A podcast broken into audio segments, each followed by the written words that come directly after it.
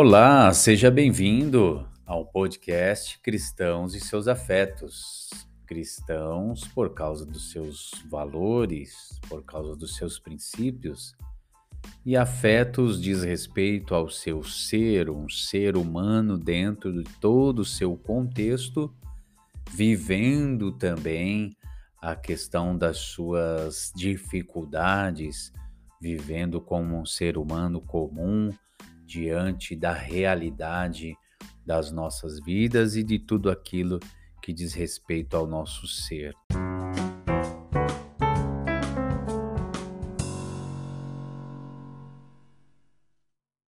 Não podemos iniciar esse podcast sem fazer a devida provocação.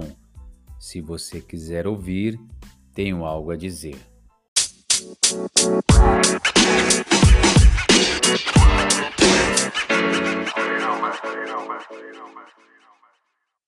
E se este podcast tem edificado a sua vida, compartilhe, nos ajude, faça com que este podcast, os assuntos que temos tratados, tenham um alcance maior e vá além daquilo que diz respeito somente ao nosso ambiente, à nossa vida. Talvez esses temas não podem ser tratados ou não são tratados dentro dos seus ambientes, mas aqui nós temos tratado de assuntos que diz respeito à realidade de todo cristão e também, por que não, de todo o ser humano. Compartilhe, nos ajude, faça com que essa voz tenha um alcance maior.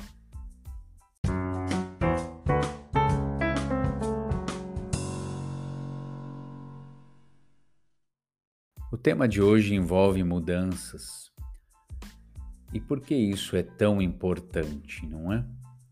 Quem não quer viver mudanças, quem não quer sair de uma condição em que não suporta mais ou que não dá mais para continuar, mesmo com todo o processo dos nossos valores, nós pensamos que dentro da nossa realidade cristã há muita coisa sim que precisa ser mudada. Mudada em nosso ser, mudar na nossa vida profissional, mudar nos nossos contextos de relacionamentos, mudar a realidade de hábitos, de costumes que não dá mais para ser tolerado, não é? Se olharmos para esses conselhos, como diz Provérbios, estes são os conselhos é, que vão te ajudar vai ajudar você a experimentar sabedoria, disciplina, compreender melhor o outro, as palavras que vêm do outro. Isso trará para você clareza, entendimento. Esse é o nosso objetivo, não fugir e não sair dos nossos valores cristãos, dos nossos princípios. E viver assim nos traz disciplina, nos traz sensatez, faz com que nós possamos viver com o que é justo, com o que é direito, com o que é correto. Atentarmos para os nossos valores nos ajudarão a dar prudência àqueles que são inexperientes, vai trazer conhecimento e bom senso e aconselhamento para aqueles que são mais jovens.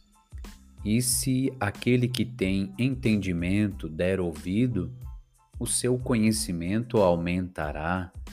Quem já tem discernimento obterá mais orientação para compreender, para decifrar, para continuar, é, tendo por base o temor do Senhor trará para nós, de fato, é, uma disciplina com sabedoria, e aqueles que são insensatos, de fato, irão desprezar a sabedoria, irão desprezar a disciplina. Por isso que é muito importante que você se coloque à disposição. Se você quiser ouvir, certamente há algo que eu tenho a dizer que é muito importante para refletir, para pensar acerca de mudanças.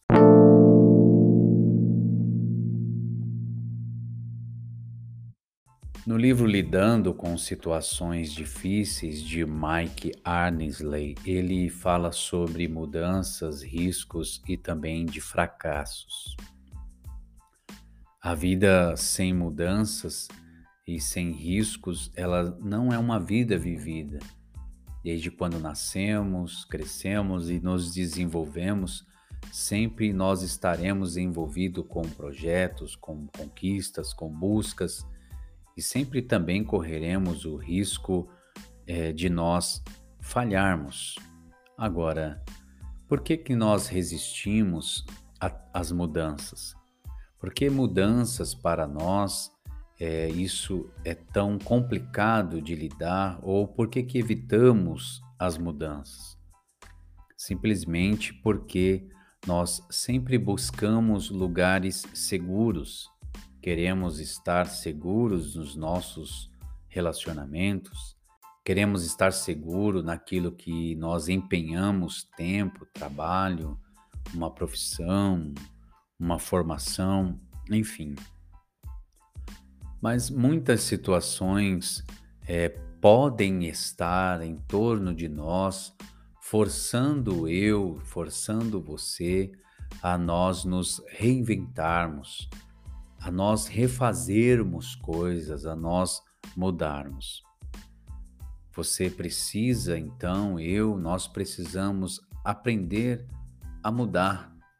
Tem coisas que ninguém mais suporta, ninguém mais aguenta. Por exemplo, a comunicação mudou, o tipo de conversa tem mudado, o diálogo está mais aberto, seja em que âmbito for a austeridade e a autoridade, ela, ela tem mudado a forma da, de se colocar em autoridade.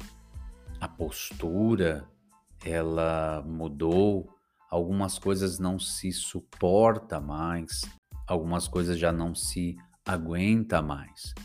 É preciso uma nova aparência, uma apresentação diferente, Muitas situações hoje hum, têm exigido de nós uma presença diferente, não dá mais para se manter distante de certos temas, de certos assuntos, de certos conflitos, não dá mais para se manter ausente, é preciso a presença. A presença hoje é importante, a atitude diante das situações que estão em torno de nós, ela é, ela já exige agora de, da gente uma atitude diante das situações. Ninguém mais suporta a falsidade, o fingimento a presunção, o orgulho, a arrogância. Ninguém suporta mais é, o, a pessoa que é empáfia, aquela soberba. Ninguém mais suporta essas situações ou ninguém suporta mais ambientes com tanta carga, com, tanto, com tanta soberba, com tanta empáfia.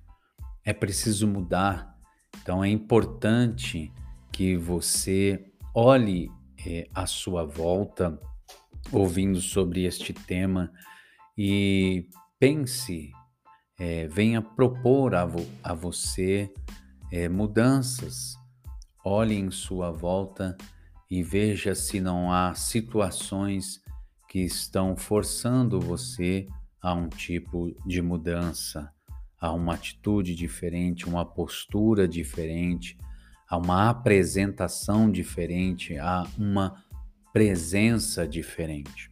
Se olharmos para a educação e a criação de filhos, nós vamos ver que a, a, presença, a atitude, a autoridade, a comunicação, o diálogo, a conversa, hoje exige muito mais do que se exigia antigamente. Não é que o que ficou para trás não vale mais, é que a educação, o acompanhamento no assunto, no quesito de filhos, tem mudado bastante. E é preciso que os pais também é, se deixe propor que é necessário mudar a forma, mudar o jeito.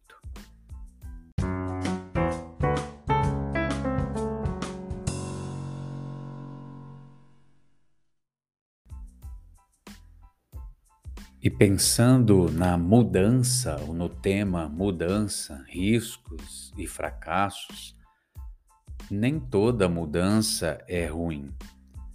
Se não nos colocarmos, se nós não tivermos a consciência que existe um momento em que é preciso mudar, nós podemos perder, nós podemos sofrer perdas, nós podemos perder oportunidades, nós podemos perder pessoas, nós podemos estar perdendo nos relacionamentos.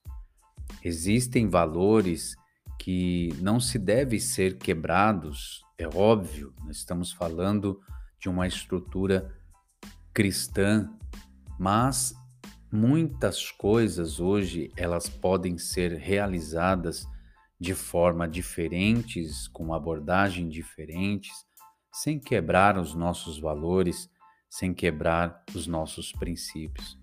Tem certos tipos de comportamentos que já estão arcaicos, é, que já estão precisando de reformulação. Quando nós olhamos para a pessoa de Jesus, nós vemos que ele tinha um autoconhecimento de si mesmo. Lá em João 8, 14, Jesus ele diz: Ainda que eu testifico de mim mesmo, o meu testemunho é verdadeiro, pois sei de onde vim e para onde vou. Olha que base estrutural fundamental para o autoconhecimento. Né?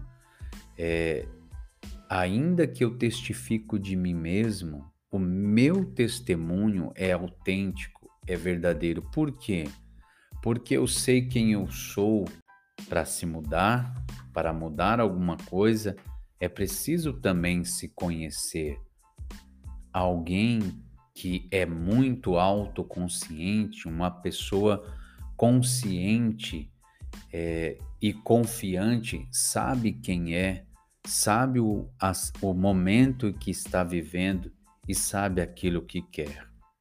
Jesus sabia. Se ele é e como é o nosso exemplo maior, Jesus tinha um conhecimento de si mesmo, sabia o que estava fazendo, por quê e de que forma faria. Isso mostra a confiança que ele tem é, a partir de se conhecer. E ninguém consegue propor mudança na sua mente, na forma de pensar, se não reconhecer a realidade de si mesmo, se não reconhecer o que está vivendo, o que precisa viver e o que precisa mudar. Paulo, lá em 2 Coríntios 13, 5, ele fala: examinem-se a si mesmos, verifique se estão praticando o que afirmam crer, assim poderão ser aprovados. Como é que nós vamos propor mudanças, buscar mudanças, se aquilo que nós é, afirmamos crer muitas vezes é algo tão fragilizado, não é autêntico, não é verdadeiro. Porque uma vez que eu afirmo aquilo que creio e pratico, nisto eu sou aprovado. Então perceba que a, o autoconhecimento, a mudança, ela começa a partir de nós. O Augusto Cury, eh, no seu livro A Fascinante Construção do Eu, ele fala da autoconsciência, né? que tão importante e necessária, que capacita, que autoriza né? essa autoconsciência, consciência de si mesmo, das suas verdades, dos seus, dos seus valores, aquilo que quer, aquilo que precisa e aonde precisa se chegar. Essa autoconsciência te capacita a, a observar a si mesmo, a mapear a si mesmo. Essa autoconsciência que é o conhecimento de si mesmo, como eu disse há poucos minutos atrás, faz com que você consiga gerenciar os seus pensamentos. Consequentemente, você consegue administrar esta, estas questões que precisam de mudança. Nisso é uma coisa interessante que o Cury desenvolve, que esta autoconsciência traz proteção, proteção para as suas emoções. Isso vai te capacitar a desenvolver a resiliência, que é aquela capacidade de se reerguer, de se colocar de pé e até mesmo de, de recomeçar.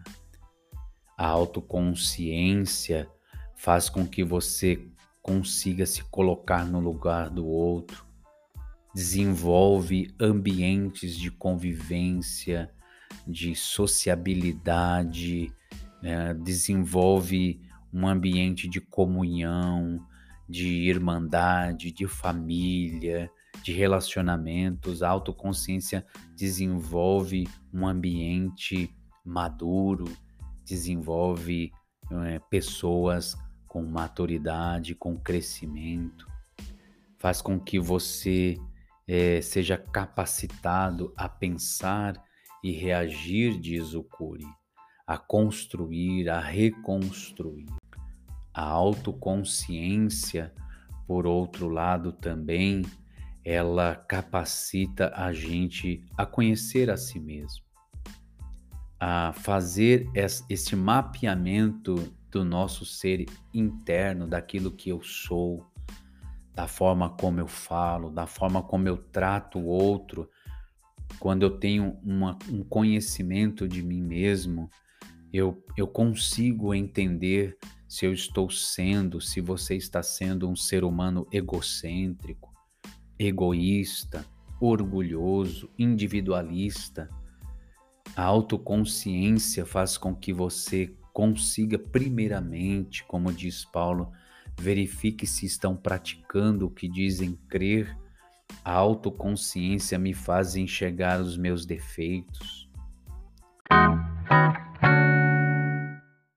Então, para concluir, eu proponho aqui alguns pilares que o Mike Annesley, no livro Habilidades Vitais, lidando com situações difíceis, ele propõe três valores, três pilares, as três virtudes mais necessárias para fazer mudança para melhor em sua vida são flexibilidade, resiliência e coragem. Flexibilidade é o pensamento de agir, é a capacidade de se propor é, e de dar oportunidade para que tudo que é negativo de comportamento, de um passado é, que não cabe mais hoje, é, propor essa flexibilidade de mudança. Resiliência é o poder de resistência, de enfrentar a diversidade nos processos de mudança, de enfrentar o desconforto, muitas vezes até de não ser compreendido, compreendida nos processos de mudança.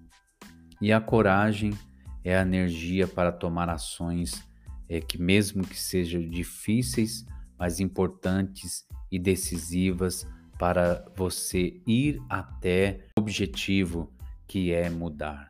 Então é, é importante que você olhe em torno de você, primeiro como pessoa, fazendo esse, essa avaliação interna e propor para você uma flexibilidade com resiliência e com coragem para mudar e olhar para o seu ambiente, aquilo que está em tudo que está em torno de você, família, trabalho, situações, comportamentos, propor é, a oportunidade para que venha mudanças, seja através das suas atitudes, das suas ações, ou seja oportunidade que as pessoas estão esperando você abrir para o diálogo, a comunicação, enfim, para que mudanças possam vir a partir de você.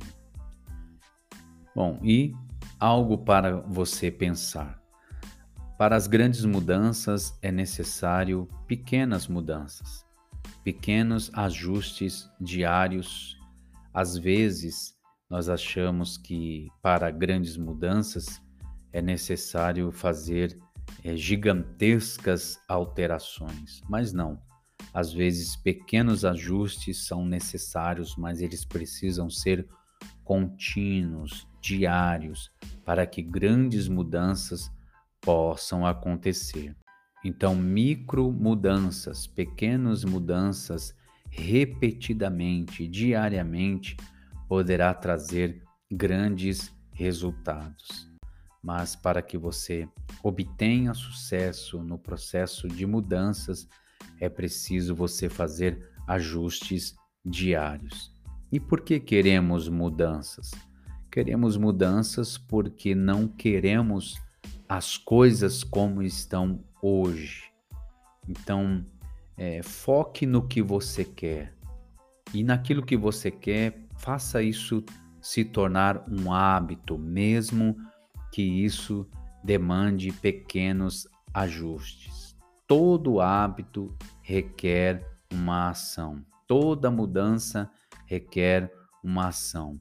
E isso exigirá, exige de você esforço. Guarde essas palavras. Foi um prazer poder estar com você novamente neste podcast. E repito, divulgue essa voz para que ela possa ir mais além. Mudanças se faz necessário, mas às vezes é preciso pequenos ajustes diários. Deus abençoe, um grande abraço.